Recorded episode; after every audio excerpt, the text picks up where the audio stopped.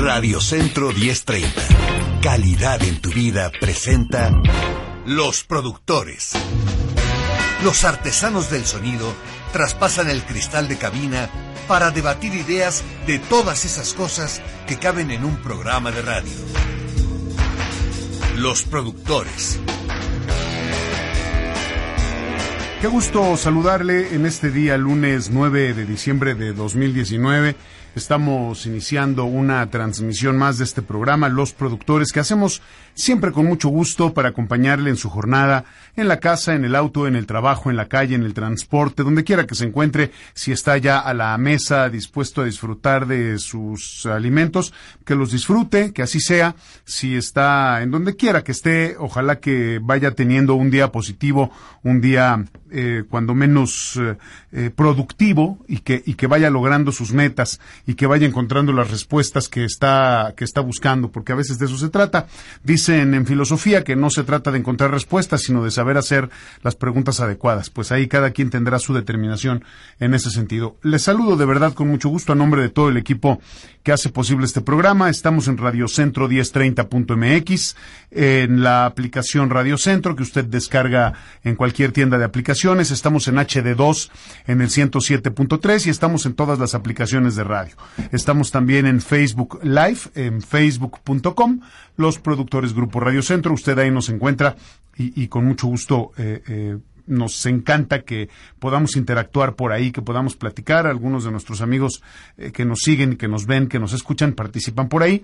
Y tenemos también la posibilidad de ofrecerle dos líneas telefónicas para que nos llame al 52 59 2329 y también nos puede llamar al 52 59 12 66. Hay que anteponer el 55. ¿Qué, ¿Qué lata con estas disposiciones? Porque tiene que estar cambiando el discurso constantemente y hay que estar explicando o poner un 55 antes siempre y dar todo el número largo. Pero sí, si usted nos escucha fuera del área metropolitana del Valle de México, tendría que marcar, bueno, en todos lados, de cualquier parte tiene que marcar el 55 antes y luego marca 52 59 23 29 y 52 59 12 66.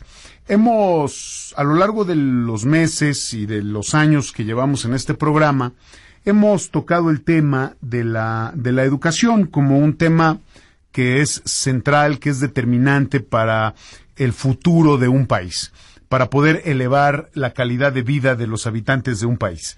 Eh, hemos hablado de cómo es uno de los pilares más importantes que sostienen a una nación, la educación. Y conforme ha venido pasando el tiempo, con la velocidad con la que va el pensamiento, con la intromisión de las nuevas tecnologías, eh, y la intromisión desde la perspectiva positiva y negativa.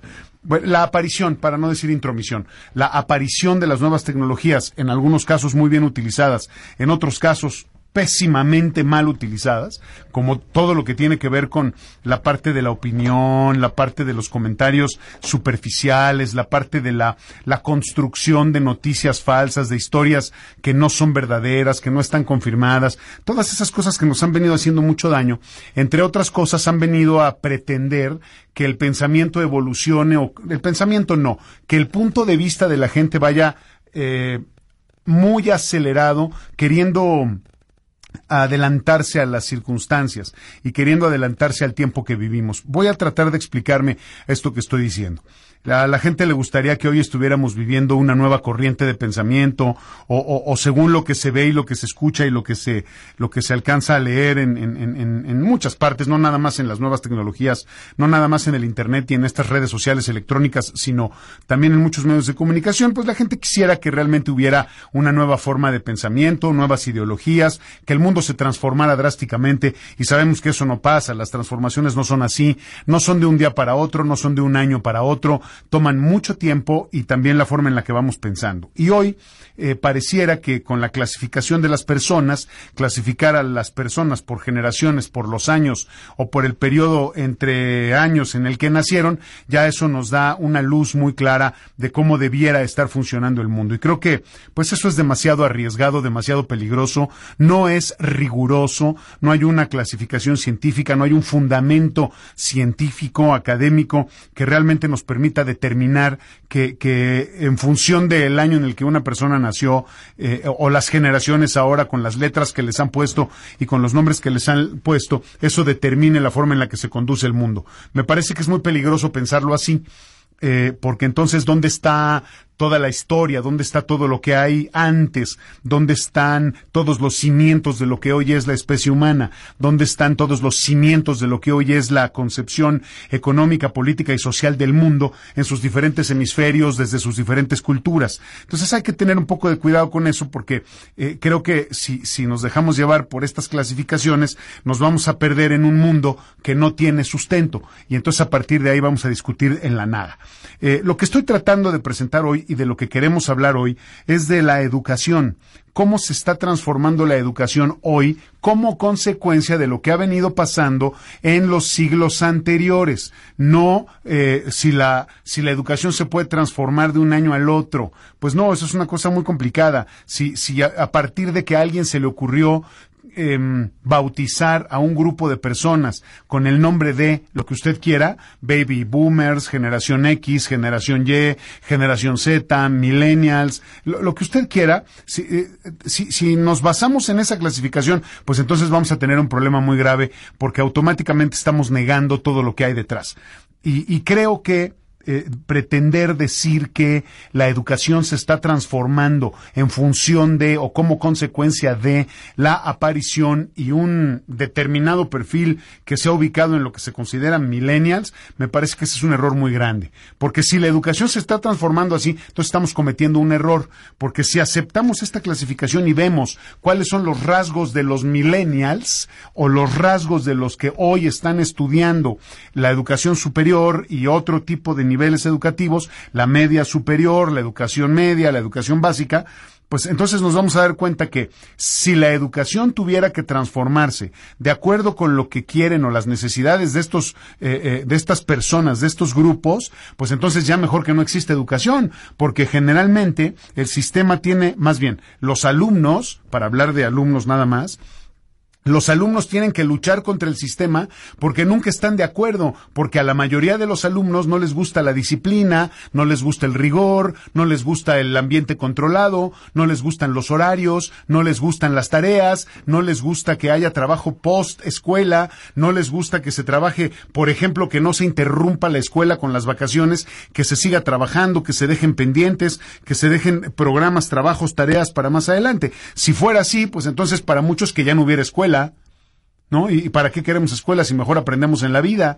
Eh, y si fuera así, si la educación tuviera que transformarse en función de los millennials, pues entonces yo no me imagino qué pasaría, por ejemplo, en las escuelas de medicina, en donde las cosas tienen que tomarse, y en todas, ¿no? En todas, pero pongo un ejemplo que es un ejemplo extremo muy importante. Ya me imagino yo en la escuela de medicina que los alumnos dijeran, ah, no pasa nada, écheme la mano con el examen, ¿no? Eh, y cuando tienen que pasar el examen nacional de medicina para ver si pueden ser residentes en un hospital, pues que también digan, ay, sí, no pasa nada. Entonces, si de por sí tenemos deficiencias en nuestro sistema de salud, no me imagino un doctor que diga, yo quiero hacer home office. ¿No? O yo quiero tener mi consultorio desde la casa y los atiendo por correo electrónico. Entonces hay que tener cuidado con estas percepciones y, y, y, y, no caer en la trampa de que ahora si a los millennials o a ciertos grupos, yo no estoy de acuerdo con esas clasificaciones, pero pues es de lo que habla todo el mundo, hay que tratar de ubicarnos en lo mismo para que todos hablemos de lo mismo. Pero si a los millennials les gusta la tablet, entonces, o el teléfono inteligente, hay que mandar la tarea por WhatsApp y hay que hacer un grupo en WhatsApp, un foro o un grupo, como usted quiera, y ahí hablar con todos los alumnos y por ahí entregar trabajos y por ahí dar retroalimentación. Pues no, evidentemente no, no se trata de eso, porque entonces ¿dónde quedan los formalismos, el rigor y todo ese tipo de cosas?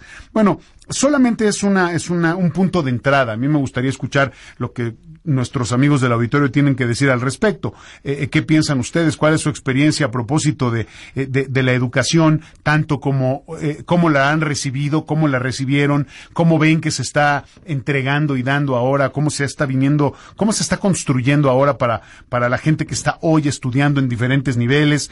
y tratar de entender cuáles son realmente las necesidades del país, cuál es realmente la situación que tiene este país en, en, en, en frente de todo el escenario mundial eh, también hay que tener mucho cuidado con las, con las con las comparaciones y con, y con los señalamientos o con las referencias de otros países, así nada más a lo superficial. Todo el mundo, siempre que se habla de educación, lo primero que hace es hablar de Finlandia y decir, no, en Finlandia tienen la mejor educación. A ver, cada país tiene la educación que, que puede crear y que puede construir y, y, no necesariamente tenemos que copiar el modelo finlandés o finés, porque no nos sirve, porque nosotros no somos finlandeses, hombre, porque tenemos otra historia, porque tenemos otra tradición, porque tenemos una multiculturalidad diferente de la que se puede tener en esos países del norte de Europa. Entonces, hay que tener mucho cuidado con eso, como cuando se hacen comparaciones, como por ejemplo, me salgo un poquito del tema, pero nada más quiero poner el ejemplo. Y esto lo hacen mucho los políticos, que les encanta hacer ese tipo de,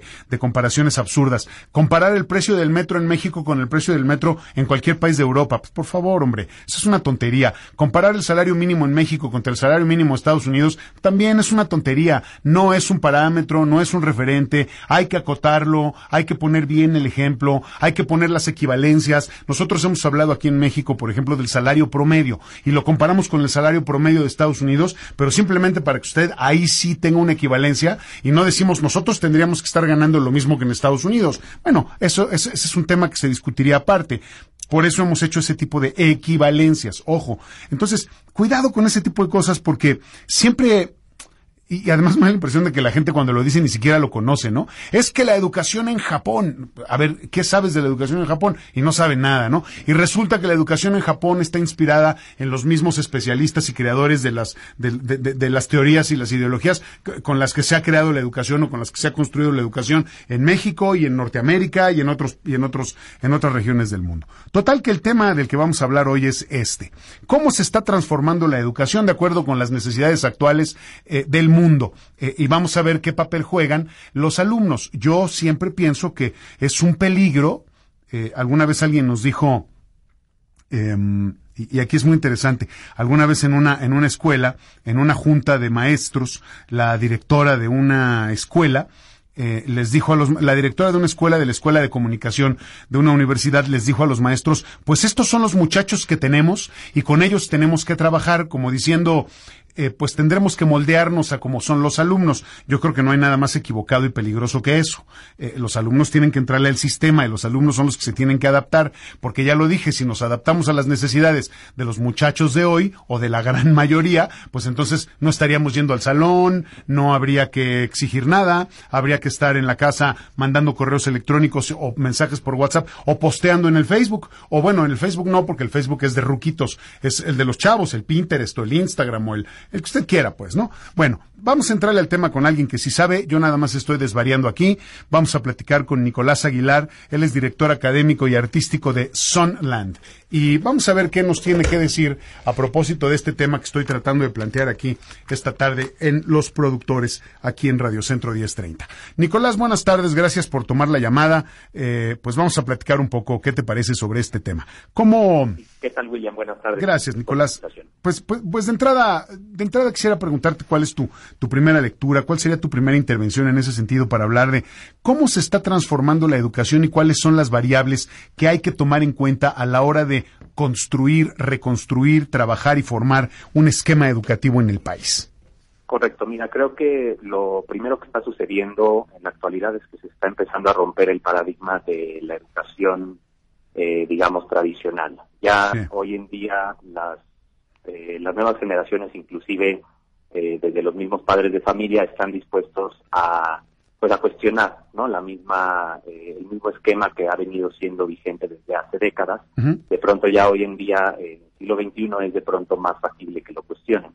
Em, nuestra oferta educativa en Sonland está enfocada en artes escénicas. Entonces eso quiere decir que los alumnos estudian eh, la preparatoria y al mismo tiempo cursan un programa de alto nivel artístico. Entonces esto habla de que eh, ya el sistema educativo en nuestro país permite este tipo de flexibilidad y la comunidad en general y, digamos la sociedad está dispuesta a entrarle a este tipo de proyectos, ¿no? El nuestro da la, coincidencia de que es un proyecto con enfoque en arte, pero los hay muchos que están empezando a trabajar temas de tecnología, temas de innovación. Entonces, la primera lectura, eh, respondiendo a tu pregunta, la primera lectura que yo haría es que sí está, está sucediendo un cambio, ¿no? Porque ya a través de la globalización y de pronto esta cuestión, esta visión más global que pueden tener tanto alumnos como maestros, como los mismos padres, pues de pronto nos damos cuenta que no solo el antiguo paradigma funciona. Eh, ¿Cuál sería eh, específicamente la diferencia con el sistema educativo que están proponiendo ustedes eh, comparado con otros sistemas educativos de, otro momento? Te, te, pregunto esto, Nicolás, porque yo, y perdón que recurra a mi ejemplo, pero es el ejemplo que tengo más cercano.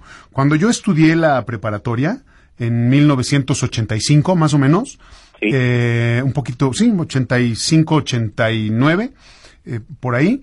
Eh, nosotros, en, donde estudié la preparatoria, teníamos un sistema educativo y un programa que nos obligaba, de alguna manera, lo cual no lo, no lo reclamo, al contrario, creo que hasta lo agradezco, nos obligaba a mantener, además del historial académico y de la, del tronco académico que teníamos que cumplir los alumnos de, de materias y de créditos, teníamos obligatoriamente que tener una parte artística, necesariamente con dos o tres veces a la semana, dependiendo de lo que eligiéramos, era una parte artística, una parte deportiva y había una parte social. Me acuerdo perfecto, ¿no? Y, esta parte social tenía que ver con dedicarle horas a la semana, porque te, contaban las horas como si fuera un, un, programa, no como si fuera, como, lo que era, un programa social en el que tenías que ir a hacer algún tipo de trabajo voluntario eh, eh, donde fuera, ¿no? Tú escogías los programas que tenían la universidad registrados, me acuerdo perfecto, y a lo mejor con esto ya la gente descubre de qué se trata, el famoso MAS, el Movimiento de Acción Social, en donde íbamos a trabajar a comunidades de escasos recursos, etcétera. Y estábamos obligados a cumplir con todo eso. Eh, no es que saliéramos con un título de, de, no sé, de director artístico, por ejemplo, de director de orquesta, una cosa así, porque creo que para eso se requiere un programa mucho más amplio. Pero sí teníamos esa formación integral, quiero yo pensar balanceada, completa, y, por eso te pregunto cuál sería la, la, diferencia concreta hoy comparado con otros programas que exigen lo mismo. Claro, mira, yo creo que la principal diferencia que es eh, como la gran vertiente educativa del siglo XXI es la transversalidad, ¿no? Entonces, antiguamente se enseñaba, como bien dices, esta educación universal, donde bien tenías materias de arte, materias de deporte, materias de servicio social, incluidas todas, eh, también obviamente toda la parte académica. Pero como, como te menciono, ¿no? En sistemas de pronto pasados, este, se trabajaba de manera completamente vertical, es decir, de manera aislada las matemáticas, de manera aislada el arte, de manera aislada la biología, ¿no? Por poner algunos ejemplos. Y la gran vertiente este, que está en la vanguardia educativa a nivel mundial es la cuestión, como digo, de la transversalidad. Entonces, mucho es el, PBL, que es el Project Based Learning, ¿no? Que todos los alumnos a, base de proyectos, se, entonces se logra un aprendizaje que involucra a varias disciplinas eh, al mismo tiempo, ¿no? Entonces nosotros, eh, repito, nuestra propuesta es con el arte como eje central, pero bien podría ser la tecnología o la innovación o el aspecto social como bien bien manejaste tú en los ochentas, ¿no? Entonces creo que ahora la, la, la diferencia es esa, que el panorama educativo global se da cuenta de que de manera aislada los aprendizajes son muy limitados, ¿no? Y que ahora con esta transversalidad se logra un aprendizaje más congruente y más global, ¿no? Los alumnos tienen entonces experiencias vivenciales de, resolver problemas del mundo real, del mundo actual. Entonces ellos les ven una aplicación real al, estudiar matemáticas y estudiar álgebra y física. Entonces eso obviamente lo que reditúa es en un aprendizaje eh, con mucho mayor índice de involucramiento. ¿Cuál es la diferencia entre la formación por proyectos y la formación por competencias, que tengo entendido es lo que priva ahora en muchas instituciones educativas? Correcto, mira, van, van mucho de la mano, William. Son un poco como, este, digamos, dos, dos caminos de una misma corriente. este, más bien lo que sucede es que los, el aprendizaje por proyectos se diseña con base en las competencias que se desarrollar, ¿no? Entonces, si hay una competencia específica de la parte artística o de la parte social o el pensamiento lógico matemático, entonces el proyecto se diseña en función de eso, ¿me explico? Entonces no es tanto que sean eh, de pronto como caminos distintos, sino que son eh, dos ejes del mismo camino. Claro.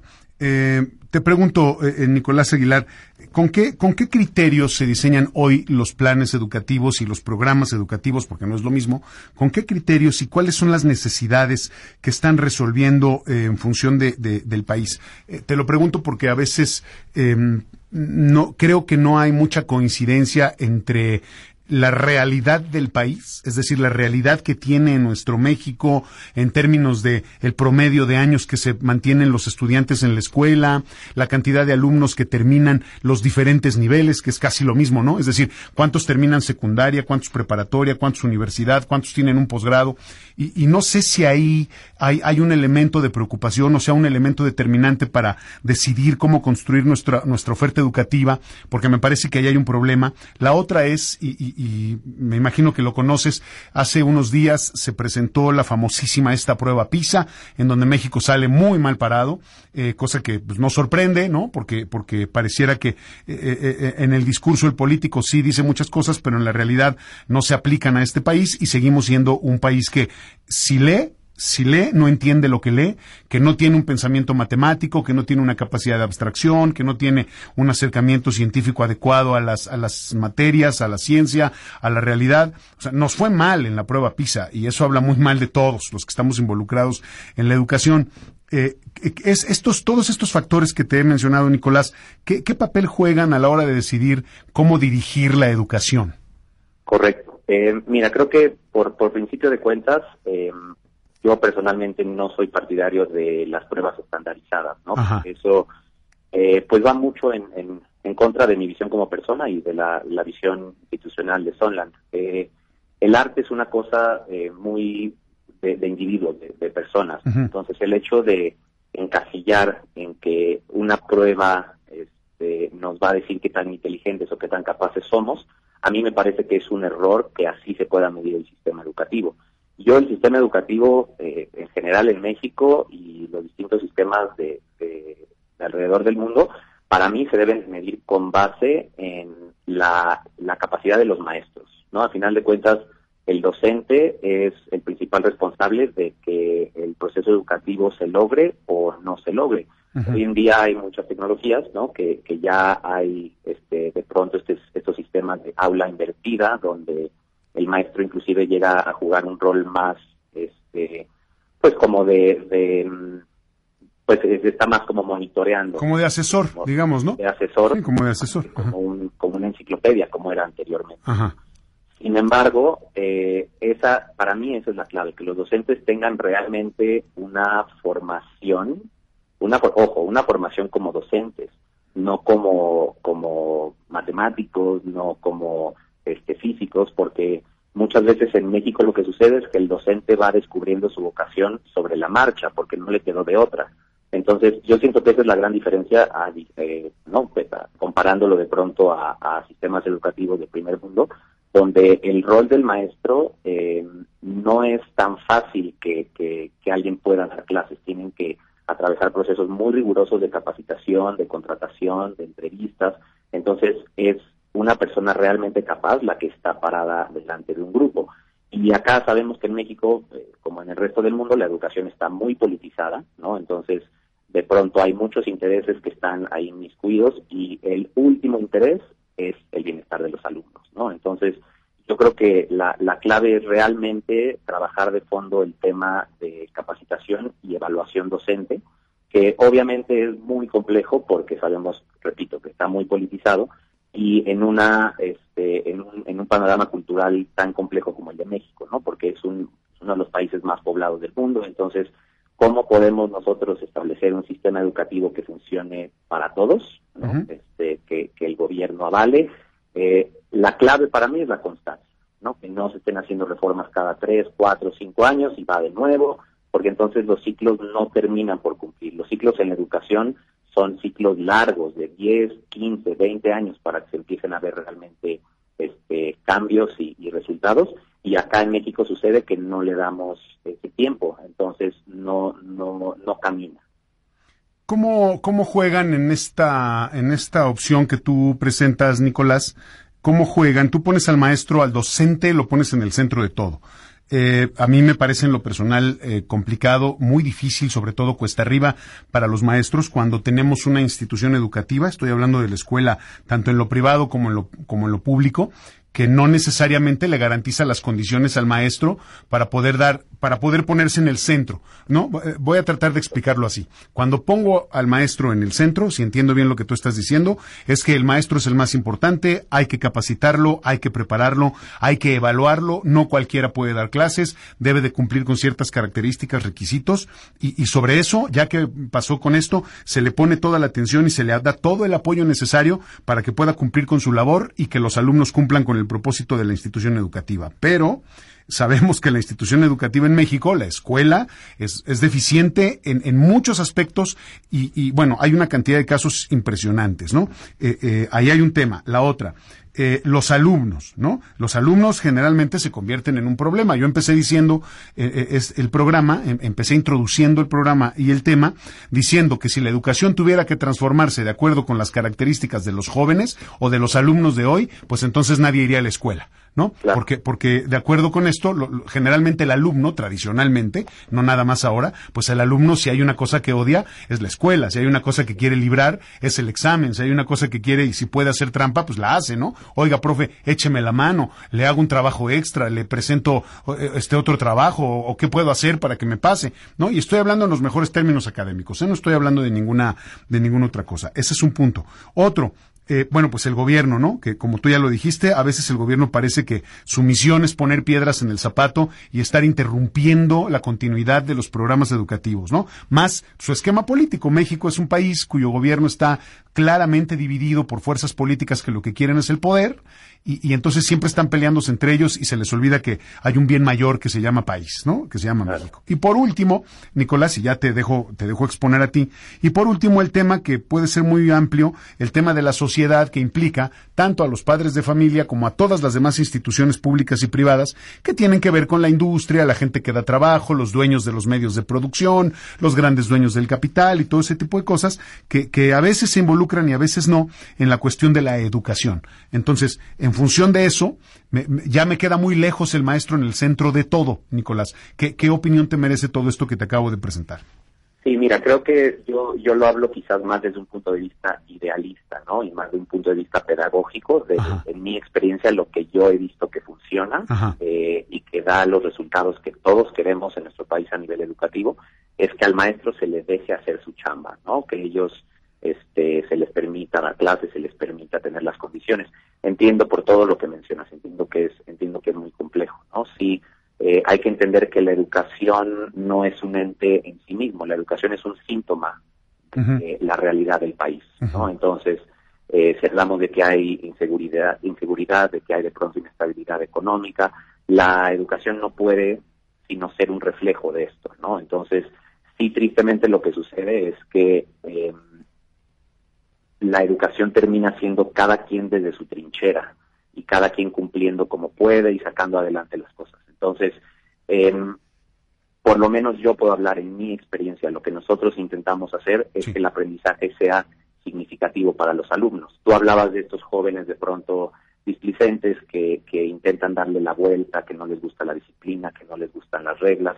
Yo te puedo eh, garantizar, y lo he visto y lo he vivido en carne propia, que si el alumno está involucrado, le ve la importancia al aprendizaje que tiene, él se va a hacer responsable de su propio aprendizaje y por ende va a ser eh, pues mucho más apasionante para él o para ella su proceso de aprendizaje. Y vuelvo a lo mismo, ¿cómo logramos que el proceso de aprendizaje sea apasionante? Con un buen maestro, con un maestro que le interese el tema, que le apasione el tema. Entonces, no, no pretendo eh, dar un, remedio o una solución mágica al, al tema de, del Sistema Nacional de Educación. Lo que sí te puedo decir es lo que nosotros hacemos es buscar a gente, tanto alumnos como maestros, que estén comprometidos con su propio proceso, proceso de aprendizaje. Entonces, aquí nosotros tenemos alumnos que están enfocados en las artes escénicas 100%, entonces saben que ellos van a tener su clase de coro o su clase de ballet a las 8 de la mañana y a las 9 van a tener matemáticas o geografía. Entonces también hay que darle voz a, los alumnos y que sean partícipes de su propio aprendizaje.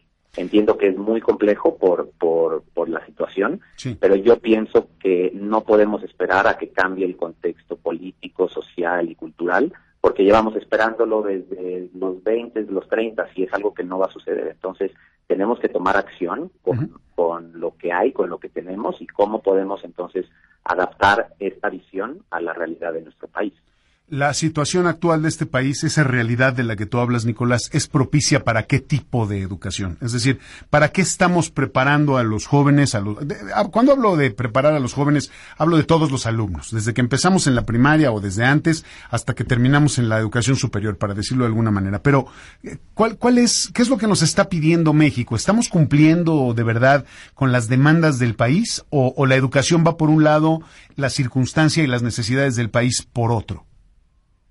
Eh, mira, es muy, es muy buena pregunta, William. Creo que este es, es como difícil, ¿no? O sea, pensar en, en si estamos cumpliendo como los estándares internacionales o no, qué es lo que dice la UNESCO, qué son lo que dicen, ¿no? Como estos objetivos para el 2030.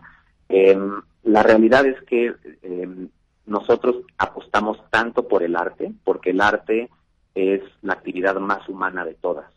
Yo lo que siento es que en México lo que necesitamos es esa conexión humana entre nosotros como país y como nación, que lo vemos reflejado en los altísimos índices de violencia. No existe esa eh, valoración por la condición humana.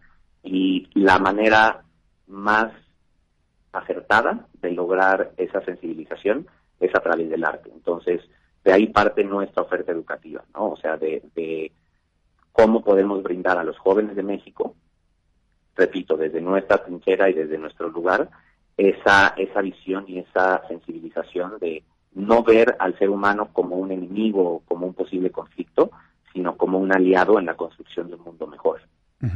¿Cómo, ¿Cómo preparamos a los jóvenes? Insisto otra vez, cuando digo jóvenes hablo de todo el alumnado, para no hacer ninguna distinción. ¿Cómo preparamos a los jóvenes para enfrentarse a aquellos que no que no hablan el mismo idioma, por decirlo de alguna manera. Trato de explicarme. Cuando uno educa a los muchachos en, en el amor, en la paz, en la responsabilidad, en la sensibilidad a través del arte, en la cultura, en los deportes y todo ese tipo de cosas, porque se puede, cuando se puede en un ámbito eh, eh, integral, equilibrado, propicio, óptimo, digamos, perdón por, por tanto calificativo, eh, ¿Qué pasa cuando salen a la realidad y se enfrentan con que la mitad o más de la mitad de la población de sus iguales no tuvieron las mismas oportunidades y entonces hay un choque tremendo, que es lo que pasa hoy, ¿no? entre diferentes grupos sociales. Eh, desgraciadamente, eh, hoy las distinciones, ¿no? Eh, tener personas más importantes que otras hace que, que, las cosas se vean diferentes, que se vean disparejas, que se vean, ¿cómo decirlo? No sé, desventajosas para, para aquellos que no han podido tener este, este acceso a este tipo de formación. ¿Qué, qué haces con eso? Es un choque de realidad tremendo, ¿eh? Sí, em, mira, buscamos, creo que tú le diste también al clavo con, con este programa, el programa de MAS, ¿no? Que mencionabas. De, el Movimiento de Acción Social, sí correcto, todo el trabajo social, todo este, ese, ese digamos, como ese sentido de, formación, em, es complejo, ¿no? Porque obviamente, eh, inclusive hemos visto contextos de, comunidades desfavorecidas donde, donde nosotros hemos ido a hacer labor social, que claramente tienen una experiencia significativa a través de uno de nuestros talleres o alguna clase, en, contacto con el arte, pero de repente, como dices, vuelven a su realidad y volvemos a esta como cotidianidad donde eso es ajeno, donde eso es mal visto, donde eso es criticado. Em, yo pienso que la única, la única manera es este, siguiendo adelante, ¿no? O sea, es decir, brindando mayor acercamiento a ese tipo de experiencias, este, donde, donde gradualmente se empiece a ver una una mayor aceptación a ese, a ese tipo de discursos. Siento que lo hemos visto em, poco a poco con cuestiones, por ejemplo, como cuestiones del machismo en México, ¿no? Que hace años era incuestionable, o, pues, o, cuestiones de racismo, que todos decíamos, no, hombre, en México no somos racistas, racistas en Estados Unidos, racistas en, este, en Europa, aquí nosotros no. Y poco a poco nos hemos ido haciendo más críticos, ¿no? Autocrítica y decimos, por supuesto que hay mucho racismo en México hacia, hacia los extranjeros, hacia los indígenas, entonces... Hacia todo lo diferente, Nicolás. Hacia todo lo diferente. Y yo creo que es un proceso, y, vuelvo a lo mismo que hablaba al principio en cuestión de la globalización. conforme más acceso tenemos a ver lo que está sucediendo fuera, que es quizás un aspecto positivo del Internet y de las redes sociales, es que cuestionamos lo que está sucediendo internamente. Entonces, yo sí veo que hay de pronto un cambio en la tendencia, cada vez hay más gente dispuesta a cuestionar su propia cultura y su propia mentalidad. Y si hay alumnos míos que descubren el arte y en su familia es reprochado, pero aquí dentro encuentran una comunidad que apoya ese arte, que apoya esa manera de ver la vida. Entonces es, es, ir, es ir encontrando en el camino de la vida gente que comparte esa visión y de esta manera va creciendo esa comunidad. Eh, lo mismo ha sucedido con el cambio climático, por ejemplo, que hace cinco años era una cosa que, que nadie pensaba que en realidad fuera cierto y estábamos desmintiendo a los científicos y de pronto ya es una cosa muy vigente, muy real, con marchas en todo el mundo donde hay eh, miles y miles de personas. Entonces, siento que ese, es un proceso y es muy complejo porque sí es una cultura aquí en México que de pronto es reticente al cambio, pero, pero yo siento que con proyectos bien fundados y con, convicción de lograr cambiar es, es la única manera de hacerlo. Eh, Nicolás Aguilar, eh, ¿cómo, ¿cómo ves tú lo, lo siguiente? ¿A qué, ¿A qué crees que se deba que exista esta reticencia o este rechazo a que los hijos se dediquen a algún tipo de actividades, algunas relacionadas con el arte, otras relacionadas a, a los deportes, por ejemplo. Me parece que es un lugar común y es un denominador común también en la gran mayoría de las familias, en donde me parece muy curioso que cuando el hijo dice que quiere ser escritor, lo primero que le dicen es estudia un y, qué vas a hacer y de qué vas a vivir, ¿no? O estudia otra carrera por si no te va bien en esta. Si, si ese fuera el caso, pues todos tendríamos que estudiar dos o tres carreras por si no nos va bien en la que elegimos primero. Ese es un tema. Y el otro que me llama mucho la atención es que los muchachos eh, generan un poco de inquietud en sus papás cuando les dicen que quieren ser escritores, que quieren ser bailarines, que quieren ser músicos, que quieren ser cantantes, que quieren ser estrellas de cine sobre todo, o de, o de telenovelas, o de lo que sea, ¿no? Estrellas de la pantalla, digamos, ¿no? Eh, eh, que, que, curiosamente, nosotros a través de los medios vemos una realidad que es muy fantástica, que es muy falsa, ¿no? Pero, pero ahí está, es una realidad, y a veces eh, la, la, otra parte que me llama mucho la atención sociológicamente, a ver qué me puedes decir al respecto, y es que por un lado no queremos que nuestros hijos sean cantantes, pero por otro lado hay gente que se muere de ganas por ir a ver un cantante a un concierto y los idolatran y son fanáticos y realmente rayan en el fanatismo y lloran y se desmayan frente a sus artistas favoritos, pero no creen que sus hijos puedan llegar a hacer eso.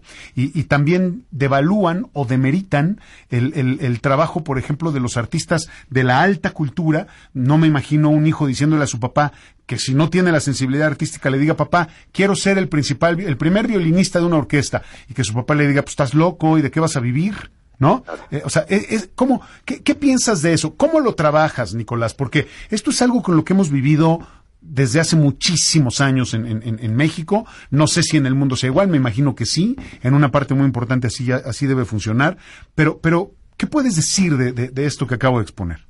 Claro, mira, en principio de cuentas creo que eh, sí, desde luego sí hay una parte de, como de nervio, ¿no? Por parte de los papás a la hora que, el, el, alumno, el hijo expresa un interés este, en dedicarse a las artes, pues hay una parte que dice, híjole, pero es que eso eso es difícil y yo he escuchado historias de gente que este que no le ha ido bien y que no tiene trabajo y por supuesto que hay mucha verdad en esas historias. De pronto sí, el, arte es un medio complejo, es un medio eh, donde tienes que dedicarle mucho tiempo, hacer muchos sacrificios, pero de repente los frutos, como tú mencionabas, el, primer violinista o el, el, actor, este, la estrella de la pantalla, como que ahí se equilibra hacia el otro lado la balanza, ¿no? O sea, lo que estoy diciendo es que sí hay fundamento a ese miedo, pero también es importante darles la posibilidad de explorar, ¿no? Y de, de, enterarse realmente de esa inquietud que tienen por, por estudiar arte, ¿no? Entonces, em, en ese sentido, nosotros eh, en Sonland lo que representamos es una oportunidad, ¿no? Porque los chavos entran con nosotros todavía en prepa, entonces todavía no toman esa decisión de vocación, digamos. Entonces vienen a la escuela, prueban tres años lo que es estudiar arte eh, a profundidad y, con rigor. entonces ya entonces pueden tomar una decisión mucho más informada. Sí, no te voy a mentir, hay muchos papás en, eh, que me he encontrado a lo largo del camino que me hacen la misma pregunta, ¿no? O sea, ¿tú qué, tú qué les dices? O sea, que si hay trabajo, no hay trabajo, si se puede vivir de esto, no se puede vivir de esto. Yo les digo que por supuesto que se puede, por supuesto que hay dinero, por supuesto que hay oportunidades, pero es difícil, es un reto y hay que trabajar. Entonces, como tú bien dices, no es que sea más difícil que en cualquier otra profesión, ¿no? Puede que de pronto lo obliguen a estudiar leyes o lo obliguen a estudiar economía, pero como es algo que no le interesa y que no le apasiona, le va a costar muchísimo trabajo eh, poder generarse una vida de eso.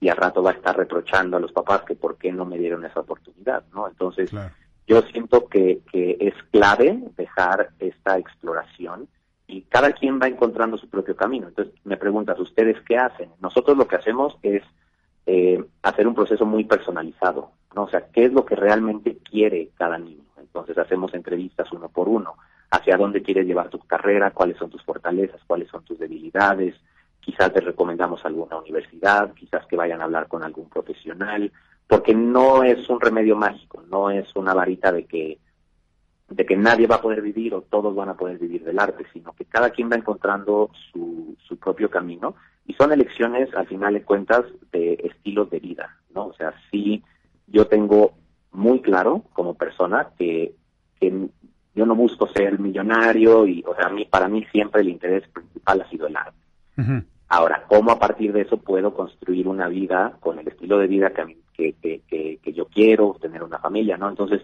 vas encontrando tu propio camino, pero partiendo siempre de la decisión de la vocación, ¿no? Entonces yo, yo soy músico, yo no escogí a la música, la música me escogió a mí.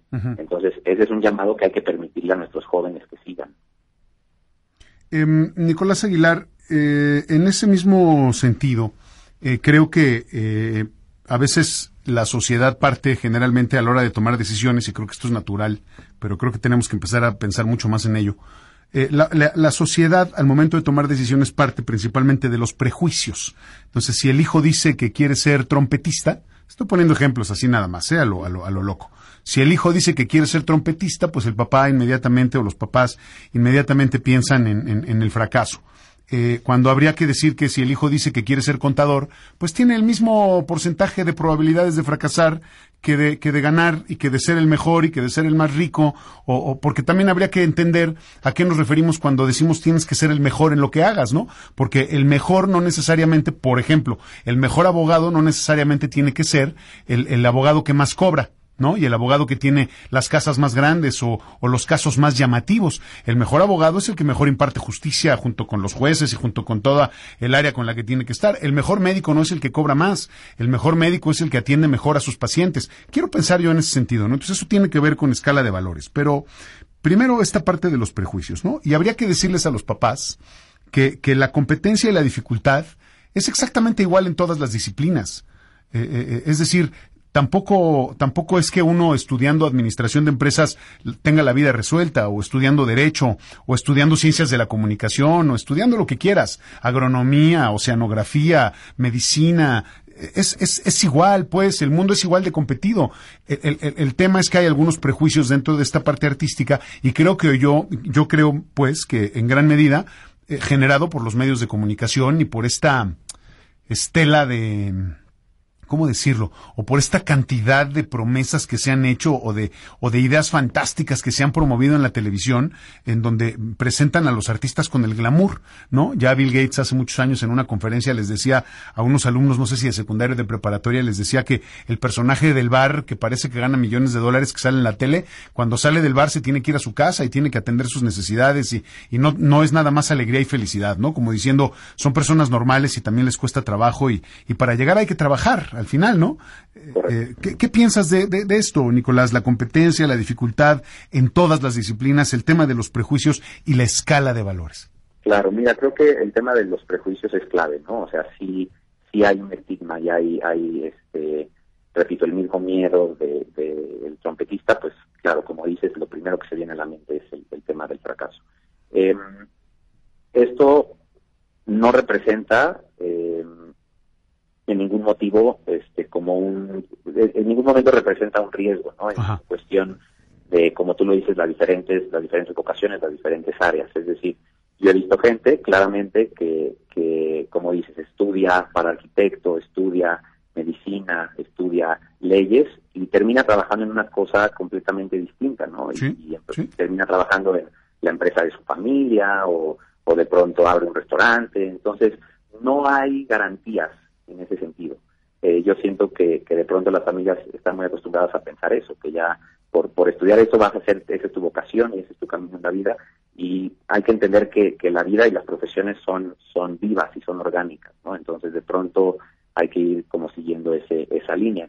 Lo que sí te puedo decir en cuestión de las personas que estudian arte, así como yo te hago esta comparación del arquitecto que al rato abre un restaurante, de pronto hay gente que estudia música y que termina este, trabajando en un despacho de arquitectura, por decir algo. Entonces ya empieza, vuelvo a lo mismo, se empieza a voltear el paradigma y ahora hay gente, eh, claramente hay muchos estudios en, las empresas, por ejemplo, IBM sacó un estudio que entrevistó a 1.500 CEOs de, de varias empresas y la habilidad número uno que ellos eh, todos estuvieron de acuerdo que lo, más importante que buscan en, gente que están entrevistando es la capacidad creativa, ¿no? La creatividad, la, la capacidad de resolver conflictos, de pensar afuera de la caja. Entonces, la mejor manera de desarrollar este tipo de pensamiento divergente, pensamiento crítico, pensamiento creativo, es a través del proceso artístico, ¿no? El contacto con las artes escénicas, el contacto con la pintura, con la escultura, con la fotografía, con el cine, con la danza.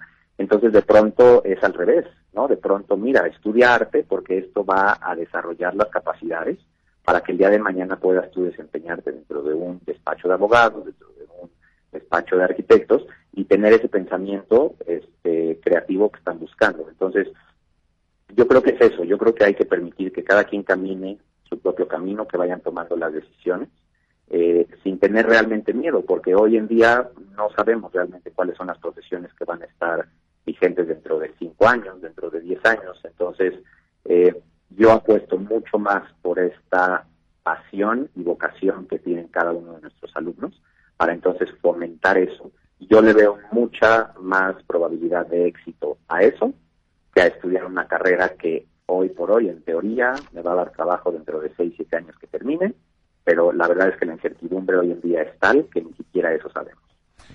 Nicolás Aguilar, el tema de la orientación vocacional, ¿cómo lo ves? ¿Cómo funciona? ¿Lo hemos trabajado bien en México? Justamente acabas de decir, eh, lograr que el alumno, permitir que el alumno con toda libertad encuentre su vocación. Pero, pero ¿cómo sabes? Yo, yo, yo me acuerdo que eh, en, en, alguna, en algún momento dentro de la educación privada católica, ¿no? Los, los hermanos que daban clases y les preguntabas, oye, ¿cómo, ¿cómo es que tú decidiste entrar al seminario? ¿Por qué decidiste ser hermano? Y siempre era la misma respuesta, pues porque encontré mi vocación, ¿no?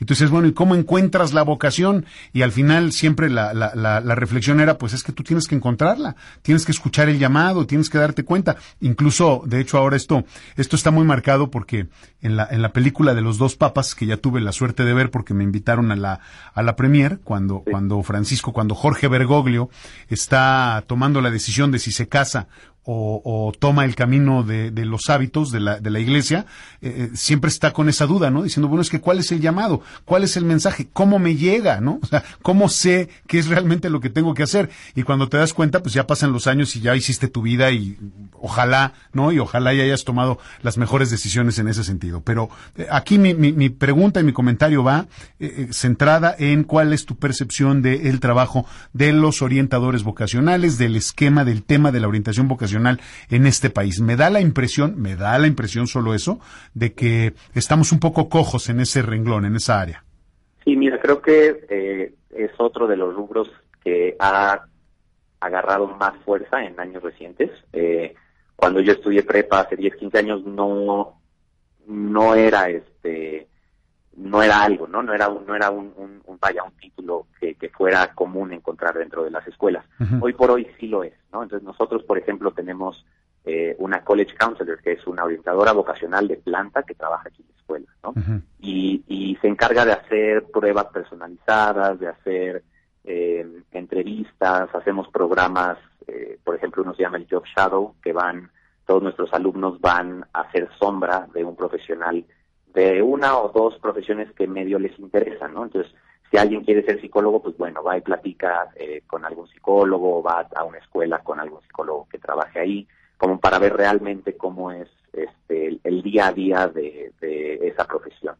Eh, también los llevamos a muchas pláticas de universidades.